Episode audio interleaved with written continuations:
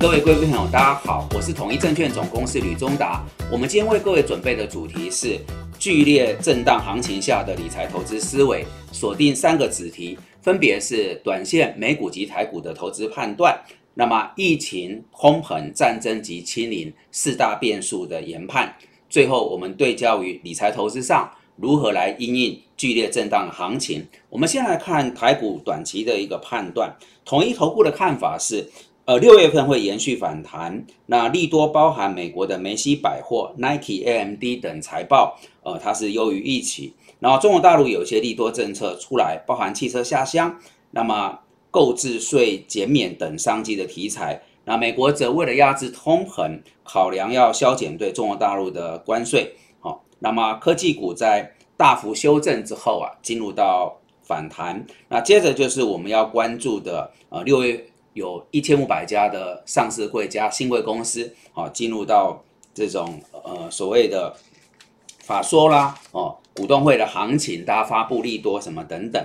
那么我们来看那个族群，应该先来看的是科技股。一个大的观念之前聊过，哦，美债殖利率动见观瞻。那由于最近美债殖利率都拉回到呃三趴以下，所以美国跟台湾的科技股它的压力啊就有缓解。那整个指数呃进入到反弹，我想大家可以考量选择比较绩优的电子股，掌握这波跌升的反弹。那么在景气循环的部分，仍然是看好汽车相关，哦，航运还有解封集团概念等等，这个提供给各位参考。至于有关于呃这个有一千五百家左右的公司啊进入到超级股东会哈，六月份我们一个个来。呃，首先是八号，呃，台湾的拳王哦，台积电，它召开这个股东会，那预期公布的成绩应该是正向的。十号会公布五月营收，十六号会宣布季除息二点七五的题材，所以台积电是本周行情洞见观瞻。再来就是船厂里面的台硕三宝，预期有高值利率跟业绩呃正面的一个发布，所以整个六月份啊。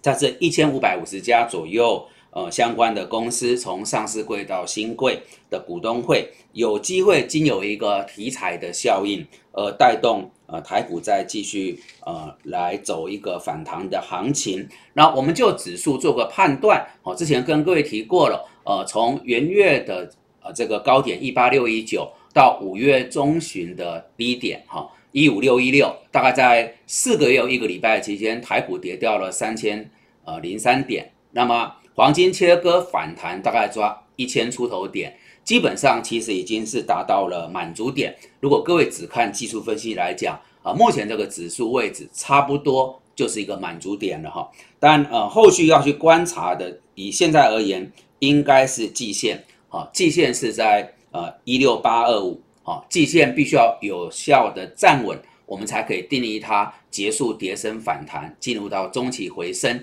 好，之前有跟各位提过几个观察点，哈，这是有关呃台股的部分。那么刚结束端午假期，我们也把国际的呃一些重要的事件陪同各位给走过，哈。那礼拜五美股的下杀其实有两个，第一个就是非农的数据，再者就是马斯克哈特斯拉呃喊话要裁员。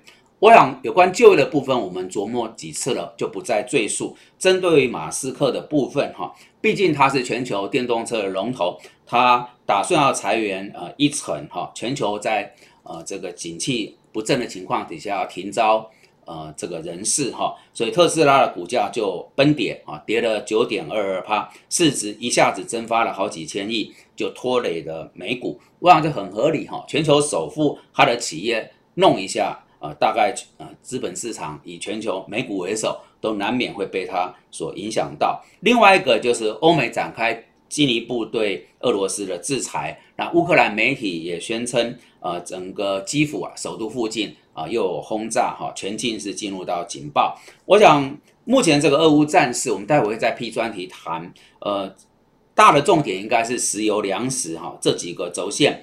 还在一个反复的向上，所以对通膨来讲仍然是一个助长的因素。那结论跟各位提供出来，就是对短期啊不宜过度悲观哦，因为看起来还在反弹的脉络。但呢，未来也不能过度乐观，因为整个在进入到通膨或是升息，对资本市场相对是呃不利的。目前可以稍微正向一点，但也不能无脑。哦，就是这个蒙着眼睛去做，还是要有做功课多一点这个风险意识来布局。好，处理完第一个短期美股跟台股的判断，我们进入到第二个主题，就针对四个变数来做研判。先来谈疫情的部分。那么以指挥中心的公布，目前应该是本波疫情的高峰，但是台湾地区要回到比较呃正常的生活轨道，预期是在九月。好，所以这个夏天恐怕我们的生活、呃，社会还有股市啊、金融，难免都会受到呃疫情反复的一个影响。哈，这是疫情的部分。提振通膨是一个关键。那么，美国的财长耶伦说，现在离停止通膨越来越近。那么，只要西方世界对俄国啊采取油气的禁制令，通膨恐怕会更为高涨。好，这是前几天啊，美国的财经首长所提出来的一个。呃，判断哈，那以上周所公布的总军数据，我们一个来哈。最新五月份的 ISM 制造业 PMI 是五十六点一，前值是五十五点四；非制造 PMI 是五十五点九，前值是五十七点一；非农的新增人数是三十九万人，失业率是三点六趴；每小时的薪资成长率是五点二趴，前值是五点四趴。好，跟各位走过大方向，其实很简单。PMI 无论是制造业或是非制造业，目前还是处于扩张，但是呢，看得出增长力道已经有点下滑。至于影响通膨很关键的每小时的新增成长率，看起来有下滑，所以这个对通膨是有一个缓解的效应。但呢，我们之前提过了，再复习一下哈，重点就是三月份美国的通膨指数应该已经见顶。后面会趋缓，可是有两个角度。首先，联总会的目标区是两趴，目前即使你见顶趋缓，还是高出目标区四点多倍。那专家学者预期到年底，这个数字有机会压回到五或六趴。但是呢，假设要回到两趴的目标区，可能是明年年中中间的中好的事情哈。第二个，房地产至为关键。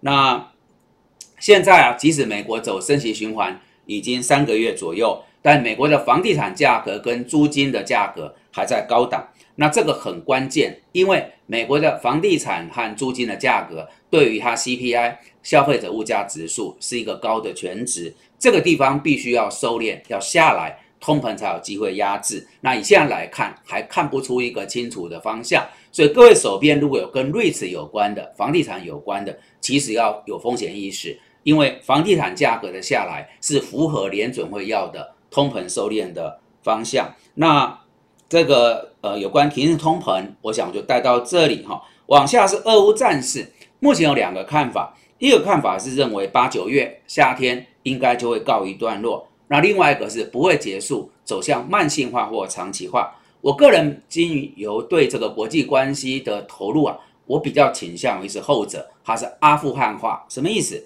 这个大的城市的战争应该随着双方啊这个胜负慢慢出来，然后走向谈判会告一段落。但是乌克兰呢，全境的这些零星的游击战、巷道战恐怕会持续。那如果是走向伊拉克化或阿富汗化，有一个事情就跑出来了，因为这里的粮价、基本金属跟能源价格，大概在可预见的几年之内都不太容易有效收敛。而这个对通膨是一个助长的因素，这是一个大的判断，就是战争如果走向了呃长期化或阿富汗化，其实对通膨很可能就是一个结构性的影响。再往下则是清零，坦白讲，中共中央这几个月的清零蛮让全球意外。刚公布的人民银行四月份的新增人民币贷款哦，跟三月份比较，竟然跌了八成，他们讲很震撼哈。这个贷款其实是一个金流的所在，就看出几乎是清理以后啊，啊经济活动就停滞了。那人行提出解释，近期疫情对实体经济的影响进一步的显现。那外部普遍认为这是上海封城啊，那么长三角清零所带出的效应。那为什么要关注呢？因为今年十一月是二十大要换届，好像党内本来就有一些权力上呃的这个结构的变化哦。再者。如果要换届啊，要迎接习近平先生的第三个任期，结果这里大陆的经济啊产生了重创，恐怕无论从正或金的角度来看都是不利的。那我们在它旁边，呃，真的是一个讲大重点，就是说希望它能够稳住，哎，因为它那里如果出现重大变数，对台湾其实也是很不利的。至少在这个阶段，跟中国收成或中国概念股有关的，好，各位只能做短操。哦，不宜太过恋战。那整体来讲，大陆正面临三十年来最严峻的考验。那二十大还有一个政治上的权力结构的换届。哦，这种政跟金还有金融产业的纠葛，哦，都是要持比较高度的风险意识。最后，我们对焦于啊，如何用一个比较有效、正确的思维，因应啊这一波剧烈震荡的行情。呃，我目前有服务六十几位客户，在过去这几个月，台股下跌三千点。大体上有听我建议的客人都有守住资产，没有遭受太大的冲击。那我认为有两个原因，各位参考。第一个，对局势的研判是综合性的，不能靠一个单一的指标啊。比如说有人说啊，K D 啊，MACD，我觉得能看都尽量看，但你只压一个指标，风险太大。第二个，统一证券现在在推动金融百货哦，它应该是一个分散、多元跟平衡的概念。那么这四个多月。台股的下杀，我可以守住客户的资产，原则上是因为我引导客户保单、股票、债券、基金、ETF 都有做一些布局。那各位贵宾朋友，如果你是综合研判，不依靠单一指标，你是金融百货做了多元平衡跟分散，不敢说你一定会赚到大钱，但能够相当程度避开凶险。最后我总结，股神巴菲特说，通货膨胀是投资人最大的敌人。美国现在是一九八一年来啊四十二年来最高涨的通膨，联准会则是一九九四年二十九年来最强劲的紧缩。那么我们后面还要针对缩表，来还要跟各位谈谈对金融市场的影响。此刻的事态相当的复杂，也难解哈。那我想在这个阶段，这个世界不太容易有安全性的资产，才会鼓励大家分散、多元、平衡。那很明显。再往下的这个过程，应该也是一个重大财富分配的过程，大家要系好安全带，然后可能不能只想投资赚钱，好，应该要想怎么守住财富，特别要建构起自己被动式的收入。就此点而言，我们觉得美元保单，我们在谈的，不管是储蓄险或年金险，各位贵宾应该有一些配置，在这个底气有了，再来谈谈一些风险性的资产，包含股票、债券、ETF 哦。这个 ETN 等等这些相关的布局哦，最后是提了一些个人的呃服务客户的经验给各位参考，希望能够陪同大家趋吉避凶，有效的守住资产，进而在磨图呃资本市场的利润。好的，以上是我们今天为各位准备的内容。如果大家觉得这些讯息有助于判断跟操作，敬请帮忙按赞、订阅、分享跟开启小铃铛。感谢各位的参与，也祝福各位。